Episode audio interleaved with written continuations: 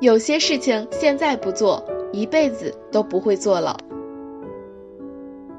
Hello，大家好，我是好奇，今天我们继续来聊聊漂流瓶这件有意义的小事情。一最不可思议的瓶中信。一九一二年，挪威人唐克在非洲好望角投下了一个漂流瓶，五年后，他在挪威买下了一条小鲨鱼。结果就在这条鲨鱼的胃里发现了那个自己于五年前放入大海的漂流瓶，而且瓶子里装的信依然完好无损。霎时间，唐克都不敢相信自己的眼睛，这或许是最不可思议的瓶中信了吧。二，最热衷漂流瓶的国家，世界上对漂流瓶最感兴趣的人可能是德国人了。在德国汉堡有一家漂流瓶博物馆。展品是不同时期在世界各地发现的漂流瓶，多达一千多只，很多瓶中信已经泛黄了，上面的内容五花八门，有科研报告、家信、问候等等。三，一封瓶中信拯救了八十八人的生命。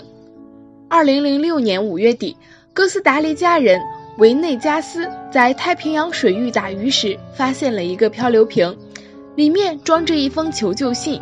上面写着：“救命，请帮助我们。”于是他立即利用无线电向岛上公园的守卫人员报告，守卫又立刻向马比瓦生态组织呼救。次日凌晨，该组织发现了在海上失事的八十八名人员，而他们已经在海上漂流了整整九天。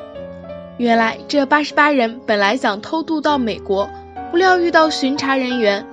蛇头把他们扔在海上后，自己仓促逃跑，并拿走了所有的通讯装备。无计可施之下，一名妇女怀着最后一线希望，写下了这封求救瓶中信。四漂流瓶收藏家协会，据估计，全球有不下十万人的漂流瓶收藏者。美国人蒙达纳创建了一个漂流瓶收藏家协会，该协会的正式成员已经超过了五百人。会员之间相互交流收藏品，传递信息，还共同出版了一份协会杂志。听完了这几个有趣的小故事，你是不是感叹于漂流瓶的神奇之处？那就下笔写封瓶中信吧，开启漂流瓶的奇幻之旅。我是好奇，让我们一起期待下一件有意义的小事情吧，拜拜。